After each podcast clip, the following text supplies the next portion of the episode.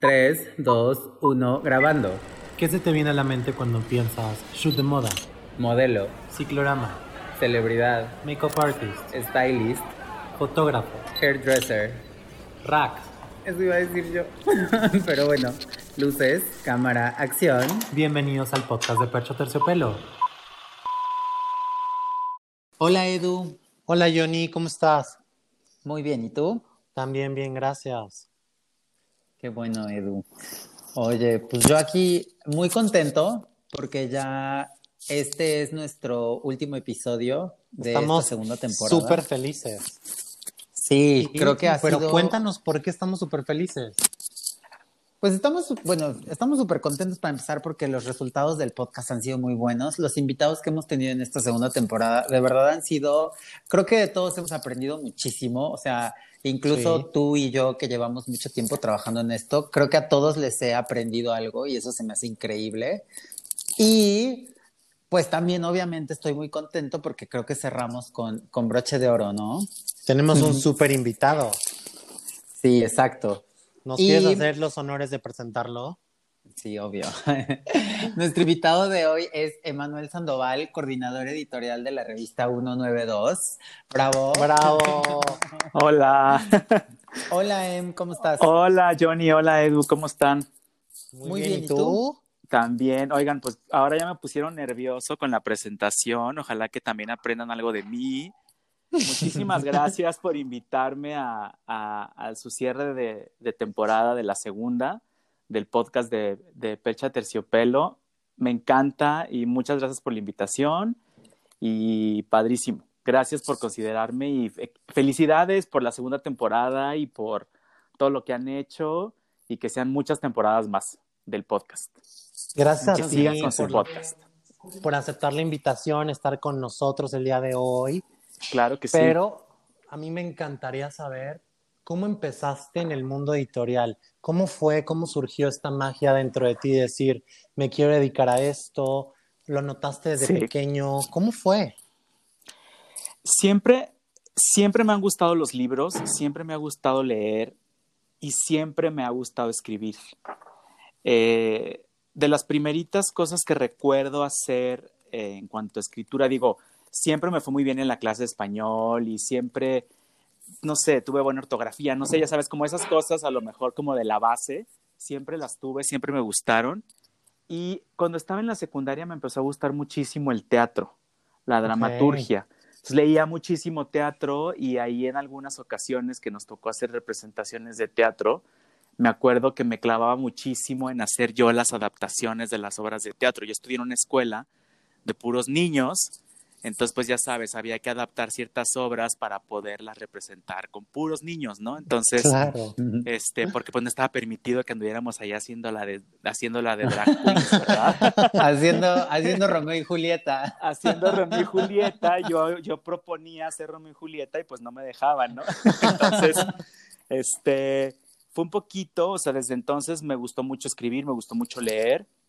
Ya en la universidad, este, estudiando la carrera de comunicación, eh, me aventé a hacer un, un curso de, de redacción periodística en Grupo Reforma durante uno de los veranos de, eh, de la universidad, de las vacaciones de verano, y entré. Se acabó el curso de redacción periodística y me buscaron de, del periódico de Mural, soy de Guadalajara, entonces me buscaron de Mural, de Grupo Reforma en Guadalajara, y nada, empecé súper chiquito, a los 20 años entré a trabajar al periódico, a la redacción, y me superfoguearon en Grupo Reforma, que es una gran escuela. Aprendí un, mo- un montón, fui reportero dos años y después fui editor web tres años. Entonces, aprendí un montón. Este, era un trabajo muy demandante porque pues era estar al pendiente y saberte todas las noticias de todas las secciones. Periodismo duro, ¿no? Entonces, pero pues padrísimo. Pero yo siempre tuve esa inquietud por periodismo soft. Este, siempre me gustaron las revistas de moda, siempre me gustó la moda, siempre me gustó el arte, la arquitectura, la gastronomía. Entonces, pues pues digamos que era como lo que yo siempre había deseado y en lo que siempre había querido trabajar. Ya estaba yo trabajando como periodista y en una institución muy grande como lo es Grupo Reforma, pero siempre tuve esa curiosidad que se quedó en pausa porque me fui a vivir a Nueva York siete años y medio. Mm, un montón. me fui un año a hacer un curso de redacción en inglés, me fui a estudiar un año y cuando se terminó ese año de estudiante, pues me quedé. Entonces, digamos que se quedó un poco on hold ahí lo de pues seguir trabajando en una revista porque es muy complicado en Estados Unidos, ya saben, o sea, el trabajo y demás. Y... Pero el último año que estuve en Nueva York, eh, encontré un internship en una revista que se llama Downtown Manhattan. Una revista que, que, habla estilo de vida y moda y todo de, la, de Downtown Manhattan, ¿no? De la calle 14 para abajo. Y ahí me volvía se me volvió a mover ahí todo ese asunto de querer trabajar en una revista de moda, de estilo de vida y demás. Y ese último año en Nueva York estuve ahí en la revista como, como intern y en el 2015 regresé a México y con el cometido de, pues de trabajar en, en, esto, ¿no? En una editorial de moda y, y bueno, lo logré y estoy muy contento por ello. Pero eso es más o menos cómo me ha llevado el, un poquito la vida y, mi experiencia profesional a estar ahora en revista 192. Digo, y aparte, menos 192 es una señora revista que abarca un montón de secciones padrísimas, que justo te empapaste pues trabajando este proceso hasta llegar a donde estás ahora. Totalmente. Sí, 192 es un proyecto de, bueno, de Danae Salazar y de Fabiola Zamora, que son las directoras editoriales de la revista, eh, que inició hace 12 años. Este año cumplimos 12 años, la edición cumple 12 años, y fue un proyecto que nació eh, más o menos a la par de, de DNA, por ejemplo, y de otras revistas que nacieron en, la, en ese momento más o menos, de revistas independientes en la editorial mexicana. Y pues con un cometido muy particular, sobre todo el de, el de Danae, el de Fabiola, que era el de crear una revista 100% independiente, 100% libre, 100% sin censura, en donde se abordaran temas eh, que otros no abordan, se buscaran personajes que otros no buscan y se explorara las expresiones del cuerpo como no lo hace nadie más, ¿no? Entonces, sí, es una señora revista y y es, es, un honor ser parte ahora de, de, este equipo. Ya casi tengo dos años en Revista 192 y es, pues es un honor eh, ver los procesos, ver cómo trabajan Danae y Fabiola y tener impresa la revista es, es un lujo, es una revista semestral y entonces tener un producto que es semestral y que nada más dos veces al año puedes tener en tus manos, pues es un gran reto pero ha sido un reto muy padre y he aprendido un montón de cosas. No, y que aparte 192, y que aparte 192 de verdad sí creo es pionera un poco en esta en este mercado de revistas de moda independientes, o sea, yo también me acuerdo cuando yo estudiaba era de las primeras como con estos conceptos, ¿no? Y de las que siguen vigentes, o sea, también creo que creo que pues te creo, o sea, 100% estoy contigo que, que es es un honor estar en una revista que no, o sea, que, que ha sobrevivido como a todo eso y que sigue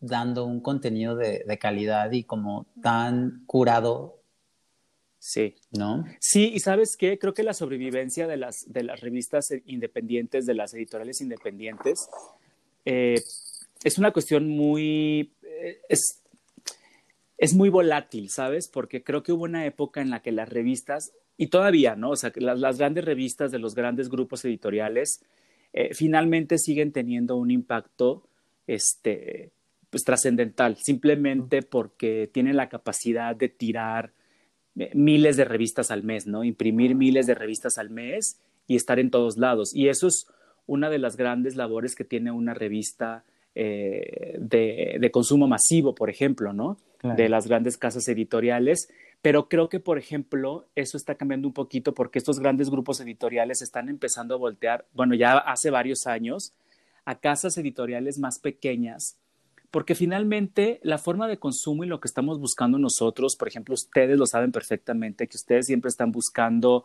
eh, ustedes son creadores de imágenes, de conceptos, entonces uno siempre está en la búsqueda de qué está pasando en el mundo, ¿no? Y a veces, y a veces los chiquitos son quienes tienen grandes ideas, ¿no?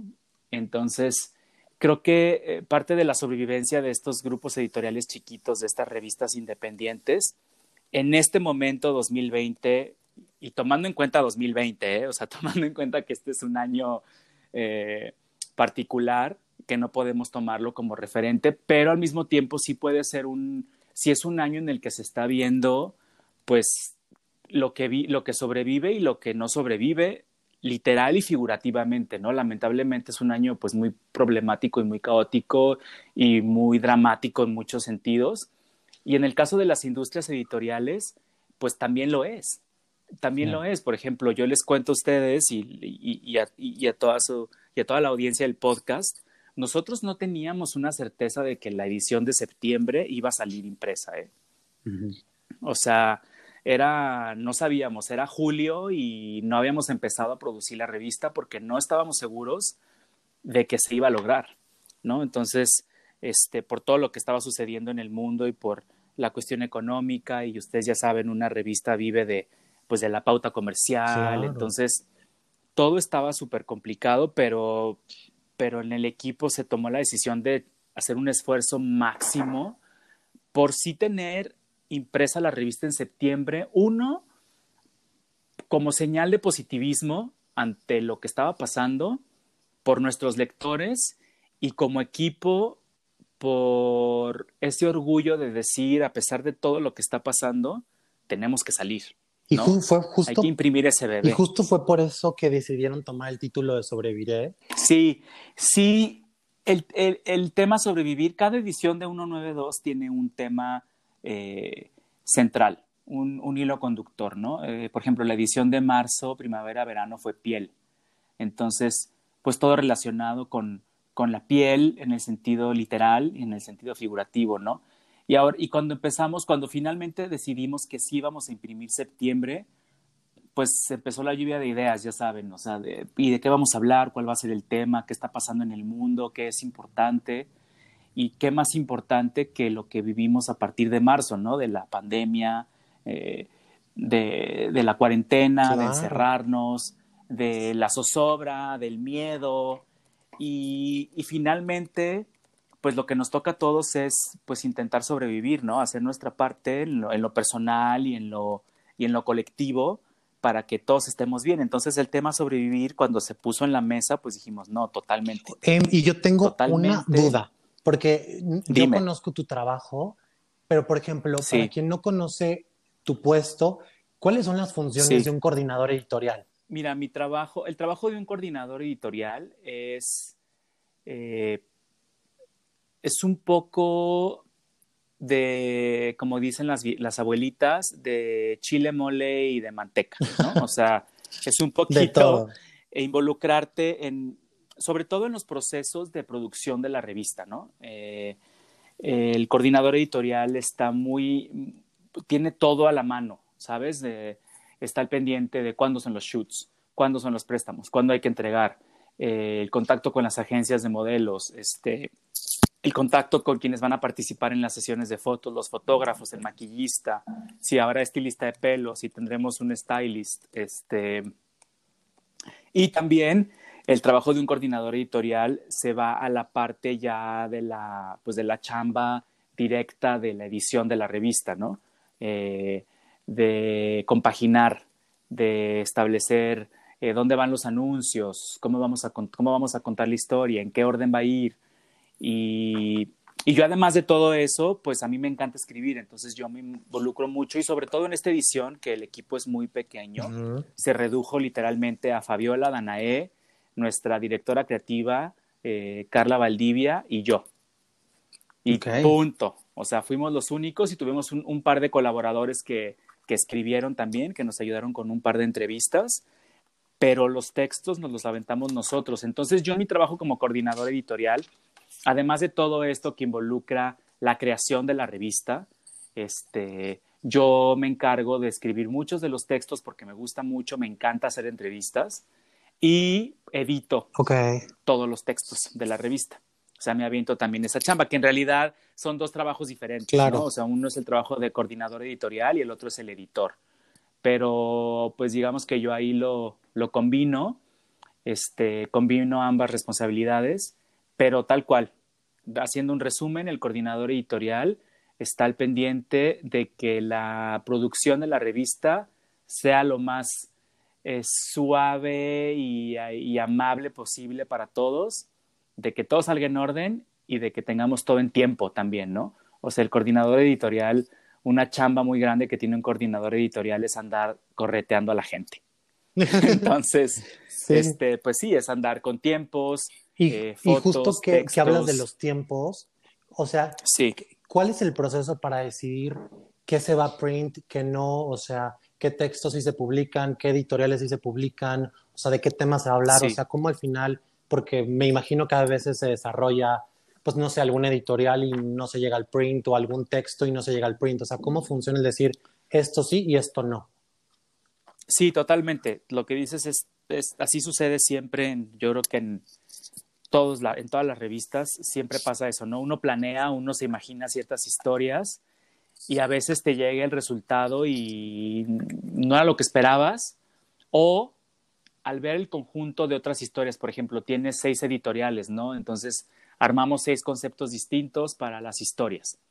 A veces es difícil realmente tener un, eh, un hilo conductor tan eh, muy severo, por ejemplo, para, sobre todo para las, para las editoriales de moda. Claro. Porque muchas de nuestras editoriales de moda, pues eh, que ahí se junta la parte comercial con la parte creativa, pues son editoriales de moda para, para ciertas marcas, ¿no? Sí. Entonces, tú tienes que saber efectivamente cuál es el, cuál es el core de una marca, cuál es su, su ADN, cómo, cómo funciona Prada, cómo funciona Gucci, cómo, cómo Louis Vuitton, eh, en qué cree Louis Vuitton, en qué cree Chanel, ¿no? Entonces tú como editorial tienes, tienes la responsabilidad, sí, nosotros sobre todo en 192, que somos muy libres y hacemos lo que queremos, de decidir si queremos hacer desnudos para la editorial de tal marca, ¿no? Claro. Este, o desnudos parciales o desnudos totales para cierta marca.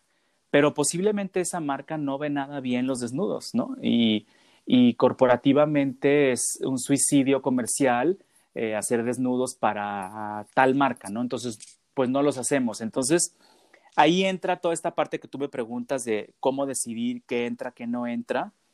En esta ocasión, como tuvimos un tiempo tan breve para hacer la, revista, más o menos la hacemos en dos meses y medio, tres meses. Ok. Ahora tuvimos tiempo récord y la hicimos en 26 días. ¡Wow! O sea, órale. O sea, días, de locos, me imagino. O sea, 264 páginas de la edición de Sobrevivir y nos la aventamos literal en 26 días. O sea, fueron 26 días maratónicos en, las que, en los que los tres estuvimos a tope, organizando, planeando, pero ya saben ustedes cómo son los préstamos también, corre y ve. Y, entonces en esta ocasión sí fuimos muy ordenados en, en, en qué temas, qué personajes queríamos para la, para, la, para la edición.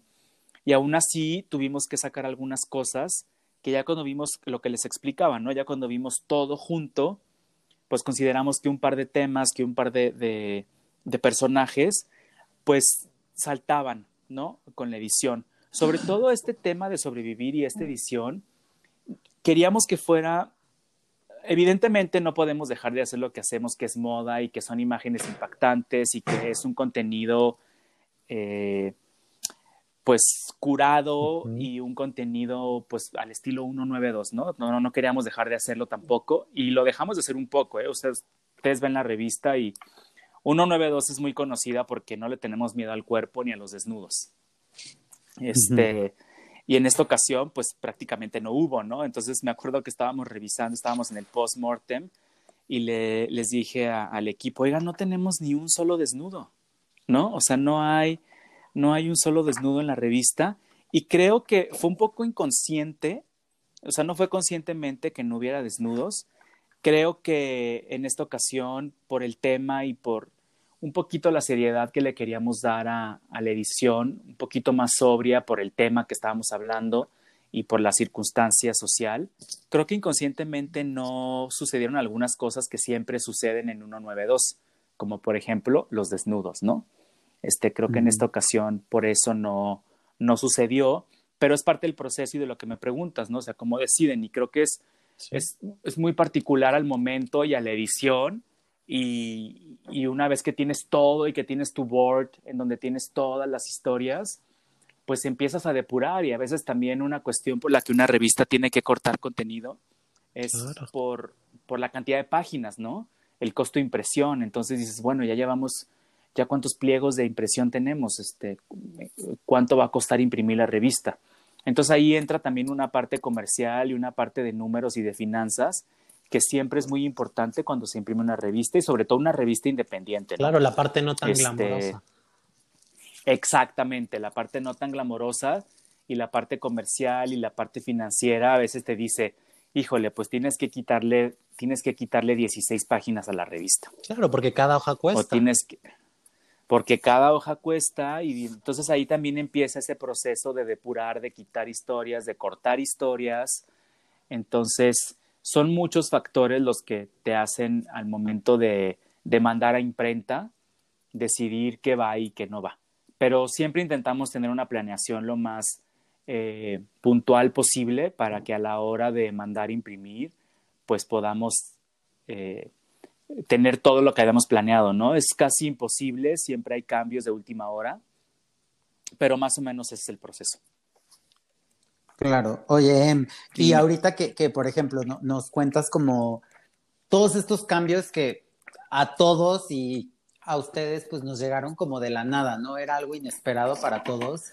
Eh, ¿Cuáles pensarías que son como las principales modificaciones? Digo, aparte del tiempo, ¿no? De hablar de, 20, de tres meses a 26 días, bueno, ya ahí creo que empezamos con un cambio bastante significativo, pero digamos que era incierto. Ahorita ya estamos más en una etapa donde nos estamos adaptando, ¿no? Donde ya vimos qué cosas funcionaron, cuáles no y qué cambios vamos a realizar todos eh, e, en lo que realizamos. Entonces, en esto, ¿cuáles pensarías tú que han sido como las modificaciones o los cambios más significativos que han tenido que hacer ustedes? O sea, como dentro de que, pues, o sea, para mí 192 creo que es una revista muy cuidada, o sea, a mí siempre se me hace una revista muy estética, entonces, ¿cómo, qué cambios han tenido que hacer para que siga haciendo esto? Y aparte, pues, para, no, porque ahorita, por ejemplo, que estamos en la era donde todo el mundo está hablando, pues, de lo digital, ¿no? Y es algo que ya venía desde hace mucho tiempo, o sea, como esta parte digital y que es mucho más fuerte y que está rebasando el print, etcétera, ¿no? Pero eso sumado a lo que pasó ahorita, toda esta situación que vivimos, ¿qué sientes que han modificado como, esos cambios que digas, esto ha sido como súper importante, es un cambio muy importante que ha tenido que, dar la revista. Creo que definitivamente lo que tú acabas de decir es para nosotros el cambio más drástico. Eh, tanto Danae como Fabiola y yo creo que tenemos una escuela de, del impreso muy fuerte, ¿sabes? Muy arraigado. Eh, nos encanta el papel, nos encanta la sensación de una revista en las manos, de un libro en las manos. A lo mejor ya estamos más, ya estamos, más grandes, no sé. Pero definitivamente la lección más grande, sobre todo, incluso antes de, empezar a planear la edición impresa, ¿eh? incluso esto te estoy diciendo, esto es desde eh, principios de abril, este, nos dimos cuenta que la parte digital que nuestras redes sociales, que nuestra página de internet necesitaban un empujón enorme.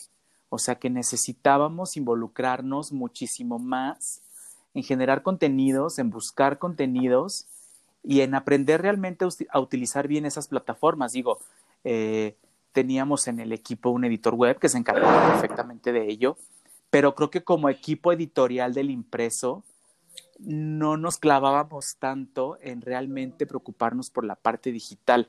Y lo que pasó con todo esto, la cuarentena, la pandemia, la crisis económica, el no saber qué iba a pasar, el no saber si íbamos a imprimir, nos obligó a realmente empezar a involucrarnos muchísimo en la parte digital, a todos, ¿no? A aprender, a utilizar herramientas, a empezar a entender cómo funciona ese mundo que es gigante, que yo jamás me imaginé que Facebook tuviera tantas funciones, ¿no? A nivel, eh, para un, para un fan page, o sea, por ejemplo.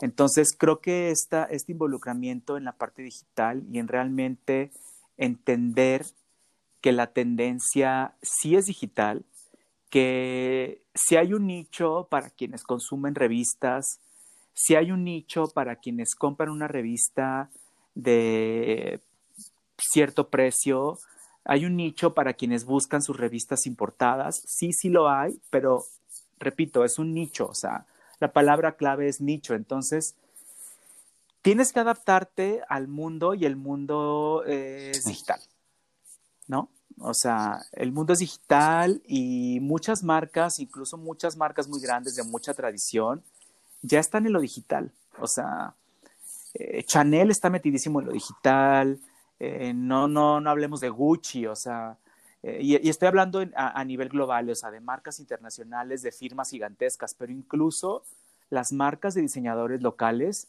también, o sea, todo mundo a partir de esto y la crisis obligó a muchas marcas de diseñadores mexicanos que pues tuvieron que dejar de vender en sus tiendas porque muchas tiendas cerraron porque la crisis económica nos alcanzó a todos y todo mundo está en e-commerce, todo mundo vende a través de internet, ¿sabes? Entonces, a las editoriales también nos corresponde entrarle a eso y, y a 192 le, le tocó hacerlo durante la pandemia, aprendimos muchísimo tuvimos muchos proyectos digitales muy padres, convocatorias de arte, convocatorias, eh, hicimos una, una, convocatoria muy padre junto con, con Lenom, por ejemplo, contamos historias de amor en tiempos de COVID, hicimos una convocatoria muy padre para contar historias a través de aire libre. Y, y, es una cuestión de fusionar los medios digitales con los medios tradicionales, ¿no? y, es una oportunidad muy grande y fue la oportunidad y el reto más grande que tuvimos en 192. Y con literal. Literal fue. Y con todos estos, o sea, con todos estos cambios ahorita que, que, se han tenido que adaptar, tú, por ejemplo, o sea, 192, pues al final al ser como este medio de moda independiente, ¿cómo piensas que, que eso, qué tanto te facilita y qué tanto te hace te complica las cosas, ¿sí me explico? Porque, a ver, por un lado está, cuando tú tienes una casa editorial gigante, ¿no? O sea, al final igual y te marcan ciertas pautas, ¿no? Como ciertas cosas, pero al ser un medio independiente de moda, y, como tú lo dijiste, o sea, de nicho, que siempre se han preocupado por, por, por comunicar moda desde la perspectiva de lo que es 192 y con la estética de 192, o sea, como medio independiente, ¿cuáles pensarías que son como algo que digas, es que como medio independiente, por ser un medio independiente, esto se nos hace más fácil, pero también por ser un medio independiente, esto nos complica un poco más la vida, ya sabes? O sea... Claro. Dime, dime. Sí. Mira, lo que nos facilita ser un medio, lo que nos facilita ser un medio independiente a nivel digital es que tenemos la libertad de producir, de hacer y de crear imágenes como nos gusta a nosotros, ¿no? Tomando en cuenta la censura en redes sociales, ¿no? Por ejemplo, que es una cosa con la, a la que nos enfrentamos mucho nosotros en 192, este, sobre todo en cuestión de, editoriales de moda, ¿no? Eh, nos encanta el cuerpo, nos gusta, apreciamos mucho los desnudos, y bueno, siempre tenemos que tener muchísimo cuidado porque evidentemente, bueno, sabemos que hay reglas del juego en las redes sociales, estemos o no de acuerdo con ellas, pero hay reglas, ¿no? Entonces, bueno, las seguimos y pues ya sabes, eh, hay que, pues hay que ajustarse a esas reglas y ya sabes, usar el parchecito y demás, ¿no? Pero nos facilita la vida ser un medio independiente en el sentido de, en el sentido estricto de que hacemos lo que queremos. Siempre cuidamos la imagen y lo que significa una marca. A pesar de que hacemos lo que nosotros queremos y nunca pedimos permiso para hacer ciertas cosas, bueno, para nada, siempre en la editorial somos muy conscientes de para quién estamos trabajando, ¿no? Entonces, como les decía hace ratito, si vamos a hacer una editorial para Chanel, bueno, pues ya más o menos sabemos cómo es Chanel, ¿no? Entendemos cuál es la estética de Chanel, entendemos cuál, qué es lo que quiere comunicar Chanel y tampoco nos vamos a ir al extremo 192 de hacer algo que a Chanel no le va a gustar, ¿sabes? O sea, entonces en ese sentido la tenemos fácil porque como medio independiente Y además las marcas confían en nosotros, ¿sabes? Es, es, algo que es algo muy padre que yo he descubierto en estos dos años en 192, que las marcas confían en lo que, en lo, en el producto final que se va a imprimir en 192.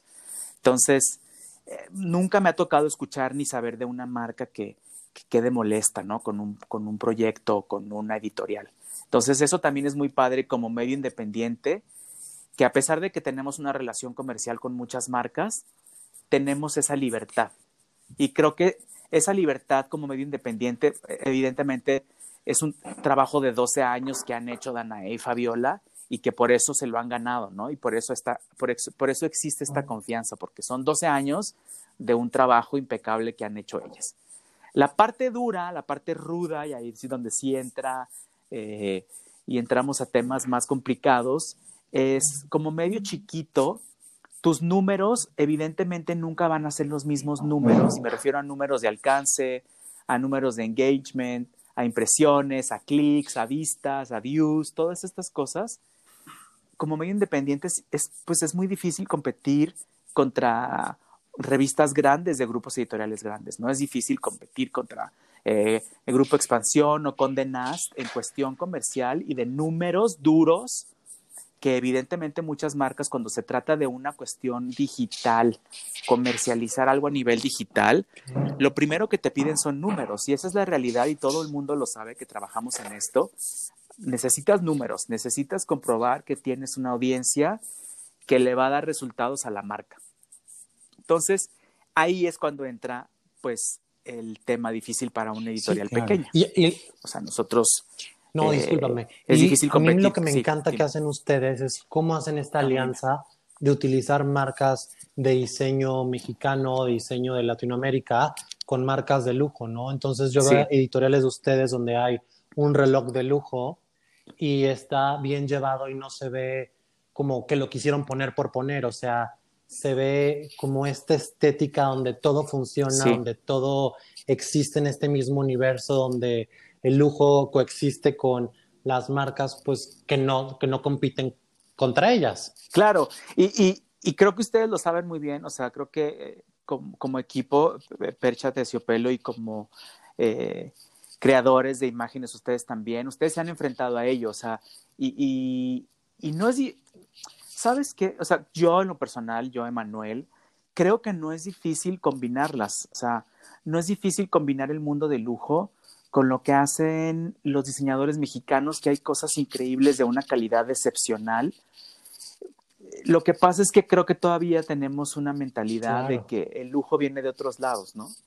Y, de que el lujo viene de París y de que el lujo viene de la Semana de la Moda de Milán y de las grandes marcas internacionales. Y, y tenemos productos en México y tenemos marcas en México que hacen cosas, lo repito, excepcionales ropa, interiorismo, joyería, diseño, ¿no? Entonces, nosotros cada, cada edición tenemos un capítulo de diseñadores mexicanos que empezó ya hace varios años con la idea no solamente de incluirlos en la mayor cantidad de editoriales, ya sabes, incluir piezas, como bien lo dices tú.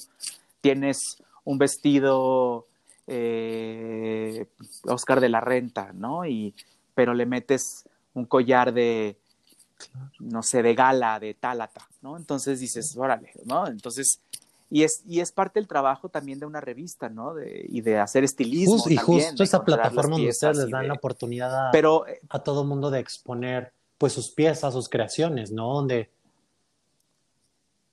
Exacto. Sí, y no solamente sus creaciones y sus piezas o sus prendas, sino sus campañas, ¿sabes? Las marcas mexicanas le meten muchísima lana y muchísimo esfuerzo y muchísima creatividad para hacer sus campañas publicitarias igual que todo el mundo, igual que, que Tiffany, igual que Gucci, igual que Salvatore Ferragamo. Eh, ellos también lo hacen, pero eh, a veces es imposible pautar en una revista porque como marca chiquita, pues es imposible, ¿no? O sea, te, no te alcanza, ¿no? No tienes presupuesto para, para imprimir tu anuncio. Y creo que es parte de lo que 192 retribuye, porque 192 entiende, al ser chiquita, 192 en el sentido, somos, somos una editorial chiquita en el sentido de, eh, si nos comparas con, con una editorial eh, como Vogue, por ejemplo. Pues sí, efectivamente somos una editorial eh, pequeña y, como tal entendemos que, que hay otros actores en el mundo de la moda que también son pequeños y que tienen la calidad que tiene 192, por ejemplo, ¿no? O sea, nosotros nos sentimos muy orgullosos del producto que imprimimos y nos sentimos muy orgullosos de, de los diseñadores mexicanos que hacen cosas increíbles y por eso tienen un espacio en la revista junto a Gucci, junto a, Cartier, junto a todas estas marcas, y ellos también se anuncian en la revista. Es una plataforma padrísima porque tú ojeas la revista y ves las, las campañas de, de Cancino, de Ocelote, eh, de Cynthia Butenklepper, eh, y pues a lo mejor no la vas a ver en ninguna otra revista más que en 192 y a lo mejor en otra revista independiente. Y eso es parte de nuestro compromiso también, ¿no? Como, como y creo que justamente, em, ahorita que, por ejemplo, que yo te preguntaba de las ventajas, creo que esto que dices, pues justamente también es de esas, no sé si ventajas o áreas de oportunidad, que son dos cosas, ¿no? Uno, eh, hemos tenido la oportunidad de ver estas campañas que dices en 192 y, y qué bueno que lo mencionas y lo traes a la, a la mesa, porque creo que poder ojear o sea, hemos podido ver estas campañas, ¿no? De Boyfriend Shared, Cynthia Butenklepe, Lorena Sarabia, ¿no? Y, que ves las fotos y dices, está increíble, o sea, de verdad, está bien padre esta plataforma y este medio que es 192 para poder dar esta, y cuando lojeas te das cuenta que tienen muchísima calidad, ¿no? Y, por otra parte, crear también este como nuevo, siento que caemos mucho en decir, ay, es que ¿no? Como compararnos, o sea, como todo mundo en general, como, y siempre pensamos en estos títulos internacionales posicionados con 80 años de historia, ¿no? Y, y, no es pensar que, que, que, que, ellos están más posicionados o que, no, simplemente es ubicarnos que son dos medios completamente distintos, con una historia completamente distinta y con una intención completamente distinta. Entonces creo que si lo analizamos desde esa perspectiva, pues creo que 192 tiene mucho mérito, ¿no? Porque pues 192 no, no pretende ser este título internacional, 192 pretende ser este medio que comunica lo que está pasando en México, lo que está pasando en la moda independiente, ¿no? En la escena de moda nacional y poderla transmitir internacionalmente. Entonces creo que ahí es cuando te das cuenta pues que es distinto, ¿no? O sea, no, no puedes decir como, ay, no, pues es que estos títulos internacionales, pues son dos intenciones completamente distintas, ¿no? ¿Tú qué opinas? Sí. Me encanta que lo menciones y que, y que hables de esto porque efectivamente eh, estamos hablando de, de dos, eh, de dos monstruos distintos, ¿no? O sea, estamos hablando de, como dices tú, el mundo editorial consagrado y consagrado en el sentido de, del tiempo de vida que tiene, ¿no? Eh, imagínate, revistas que cumplieron 250 años, ¿no? O sea, dices, bueno, pues cómo compites, ¿no? Pero efectivamente, y me encanta que tú lo menciones y que, y que lo dejes, o sea, que lo, que, porque es muy claro lo que tú estás diciendo, ¿no? O sea, sí, efectivamente, 192 no tiene las pretensiones que tiene un editorial o que tiene otra revista que es mucho más grande en cuestión de tiempo, de tiraje, este, o de anunciantes, por ejemplo. Eh, la intención de 192 siempre ha sido y sigue siendo eh, ser una plataforma para el talento nacional. Y no solo de los diseñadores mexicanos, que ya hablamos un poco, sino también de fotógrafos, de maquillistas, de modelos, eh, de colaboradores, de personajes incluso. Entonces, siempre estamos en la búsqueda de esa gente de México que está haciendo cosas fantásticas en su ámbito y que nosotros nos da muchísima alegría cada edición poder mostrar su trabajo. Entonces, ese también es otro de los compromisos que tiene 192. Y efectivamente, también como tú lo dices, una vez que lo tenemos, 192 es una revista que se vende en el extranjero. Entonces, nosotros estamos en, estamos en Nueva York, en Berlín, en París. Entonces, es también un, compromiso grande para 192 porque creamos un producto local, creamos un producto con talento nacional que debe de tener una calidad internacional. Claro. ¿No? Y, eso es un compromiso muy grande y es, pues, es, es una motivación también grande y a veces es también estrés, ¿no? A veces es estresante porque, porque sabemos que este producto que es 100% mexicano, pues puede que mañana lo estén ojeando en, en, Manhattan, ¿no? En, un, una tienda de, en una tienda de estas donde venden todos los números de todas las revistas del mundo y que son increíbles estos lugares. Y alguien de Singapur se mete y ve la portada y la empieza a ojear, ¿no? Entonces, sí, eh, 192 y, y como bien lo dices tú, no, no nos comparamos, no queremos competir con números que no tienen nada que ver con 192 en el sentido de cómo hacemos las cosas y cómo lo presentamos. Cada quien tiene su estética, cada quien tiene su estilo, cada quien tiene su, su, fin y el fin de 192 es comunicar moda, comunicar arte, comunicar arquitectura, eh, presentar, presentar personajes que creemos nosotros son relevantes y que tienen algo que decir sobre todo. ¿Sabes que eso es muy importante para 192? Encontrar voces que tengan verdaderamente algo que decir y que contarnos. Por ejemplo, en este último número tenemos una entrevista con una cantante de Coahuila que se llama Vivir Quintana. Okay. Ella escribió una canción junto con Mon, junto con Mon Laferte que se llama Canción sin Miedo. Y es una canción que habla sobre los feminicidios y sobre la violencia de género y bueno, ese es otro tema, pero el punto es, siempre estamos buscando esas voces y esos personajes eh, que nos ayuden a contar la historia de 192, que es, somos resilientes, estamos aquí después de 12 años y queremos seguir haciendo las cosas a nuestra manera y queremos seguir siendo esa plataforma para ensalzar y para dar a conocer el talento que tenemos en México, que tenemos muchísimo talento de todo, ¿no? De todo. Sí. Entonces, eh, eso es también un poquito lo que, lo que 192 pretende y por lo que seguimos trabajando y por lo que seguimos teniendo ese amor al papel tan grande y por lo que nos gusta seguir imprimiendo y nos da tanto gusto cada vez que nos llega la revista a las manos y la podemos ojear es parte del compromiso. Claro, y es esta parte donde yo no te estoy viendo, Em, pero al escucharte expresarte de donde tú trabajas, de 192, o sea, lo haces con una sonrisa, es algo que te apasiona. Y creo que es algo padrísimo porque a lo largo de tu trayectoria, creo que ahora en 192, tú vivi estás viviendo diferentes aprendizajes a nivel personal y al nivel laboral, ¿no? Y me encantaría saber cuáles son los que que, que, nos quisieras compartir un poco sobre esto. Creo que el mundo, el, para empezar, el mundo editorial es un mundo que hay que saber apreciar. Y, no importa en, en, qué parte del mundo editorial estés, si estás en periodismo duro, si eres periodista de deportes, si eres periodista de moda, eh, es, es, un mundo eh, difícil porque es un mundo muy demandante, porque somos muchos y al mismo tiempo somos poquitos, sobre todo en el mundo editorial de moda mexicana. Este, creo que sí somos, somos muchos, pero somos poquitos, ¿no? Y eh, me refiero a que ustedes ya saben a qué me sí. refiero, pero bueno, sí. este, somos muchos, pero somos poquitos. Exacto. Pero el mundo editorial te enseña muchas cosas y yo personal, o sea, a nivel personal, creo que eh, lo que más he aprendido desde que empecé aquí en el mundo editorial de moda, yo trabajé mucho tiempo para la, la, Gaceta del Palacio de Hierro. Este, fui editor de la Gaceta del Palacio de Hierro este, tres años.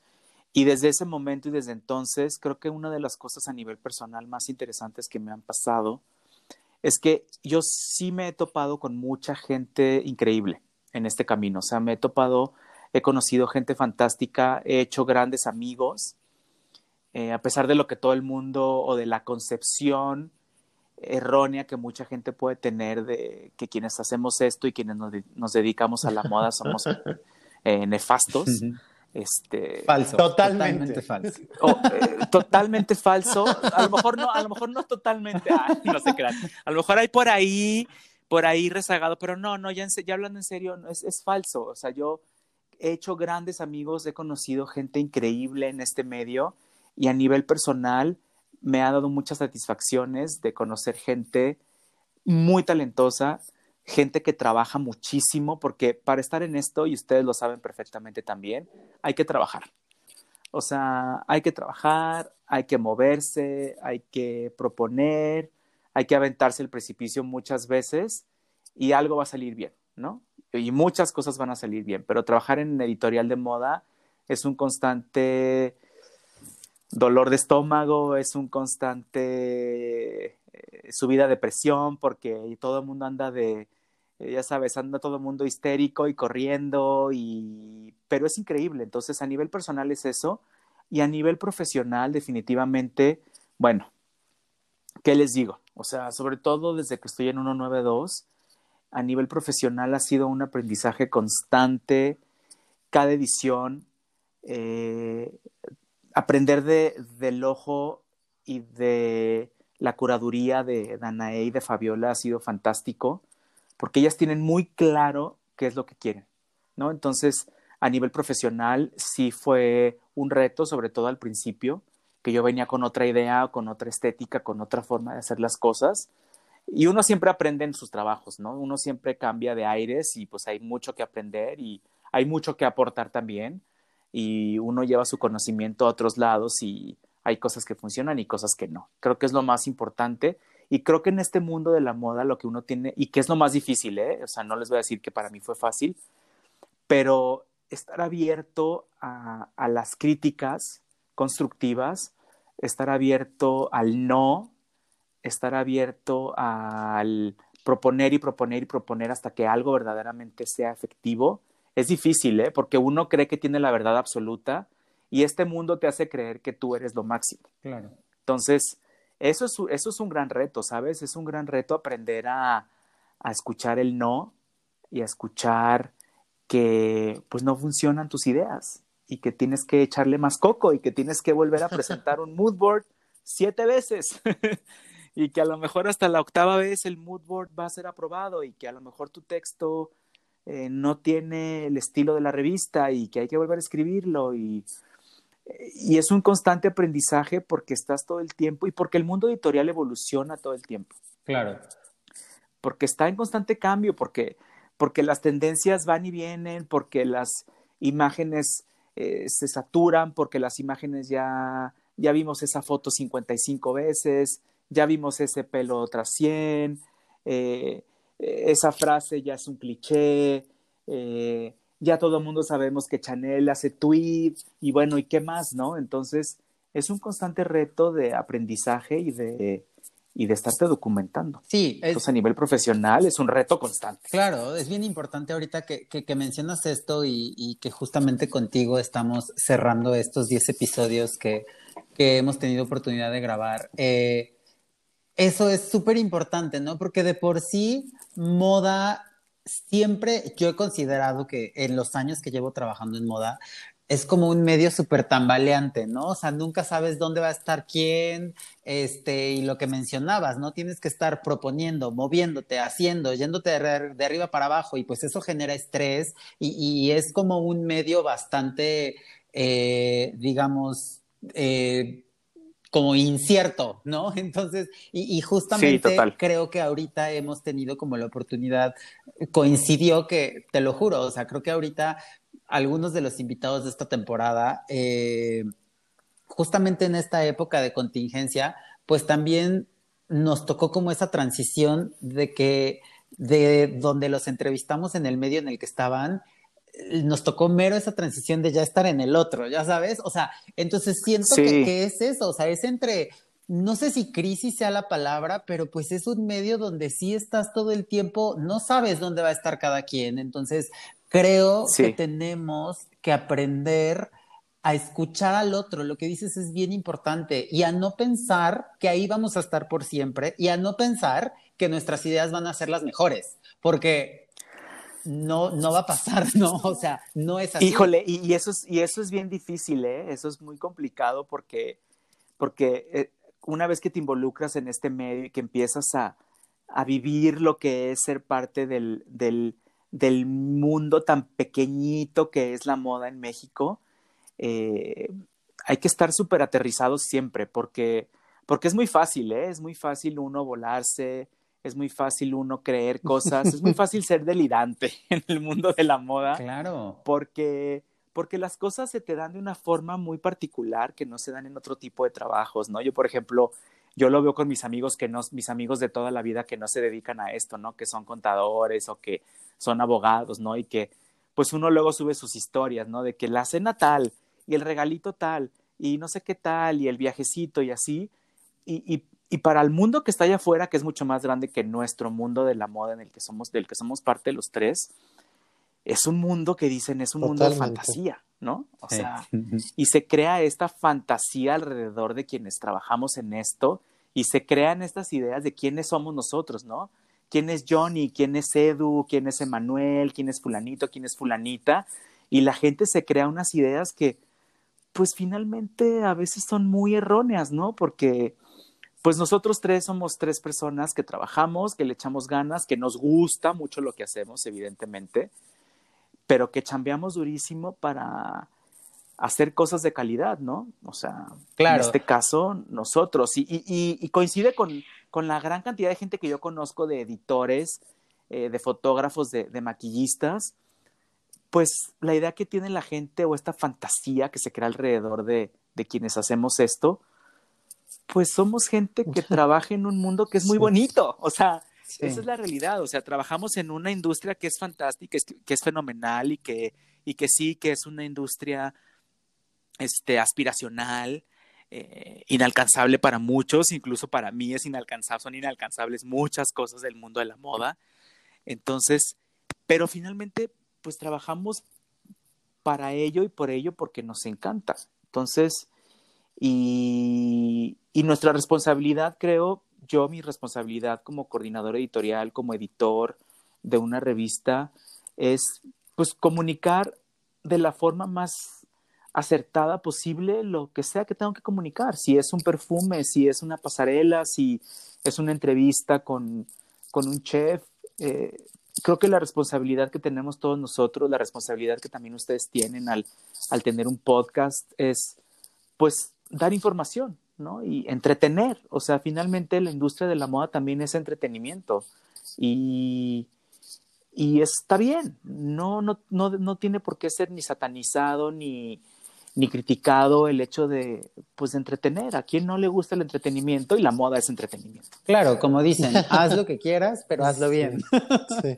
¿No? O Eh, sea, y, sí, o exacto. sea, Oye, pues Exacto. de verdad queremos agradecerte infinitamente el habernos dado de tu tiempo, el habernos acompañado en este último episodio este, de esta segunda temporada. De verdad, este, igual que todos, para nada te tendrías que poner nervioso. Sí. Aprendimos también mucho de ti. Ah, qué de bueno. verdad, de, de Bravo. verdad, sí, de verdad, eh, muchas gracias por compartirnos esto y, y, tener tanto tu perspectiva, tú, tuya, Emanuel, como persona, con tu trayectoria, sí. con lo que nos compartes, y también podernos compartir un poco de lo que es el medio en el que estás ahorita, que es 192, que también es un medio que creo que yo le, le, le doy mucho el mérito a esta parte de intentar rescatar e intentar hacer obvia la escena de, moda que, de lo que está pasando en México. Creo que son dos cosas muy fuertes y que obviamente cerrar con, con, con esta plática para nosotros es cerrar broche de oro. Entonces, pues eso, agradecerte el tiempo y, y de verdad que, que nos hayas aceptado la invitación. Gracias, Johnny. Gracias, Edu. También a ustedes por invitarme se me fue el tiempo rapidísimo con la charla y aparte yo soy bla, bla, bla, bla, bla, no me para la boca. Muchísimas Mejor. gracias por, por, la, por la plataforma, muchísimas felicidades por la segunda temporada y pues escucharemos la tercera y sé que vamos a toparnos eh, constantemente por ahí. Entonces, pues a ustedes también muchísimas gracias por invitarme y por el espacio y pues nada, un abrazote, un besote. No sabes cómo te agradecemos, pero antes de terminar, ¿nos podrás compartir tus redes sociales? Sí, claro, estoy como arroba msape, e w m sape, como así como sape, s a p de Pedro e, en Instagram y también en Twitter, estoy igual, e w m s a p de Pedro e. Ok, y las redes sociales ¿Sale? de la revista, claro. Y las redes sociales de la revista, arroba 192-revista en Instagram, revista 192 en Facebook y Super. revista 192 en Twitter. Súper. Y la de nosotros es arroba percho terciopelo y los esperamos en la tercera temporada Muchísimas gracias, Sem, por este espacio, por estar con nosotros y besitos. Nos estaremos viendo. Besos, Bye. gracias chicos. Adiós Abrazos. a todos. Bye.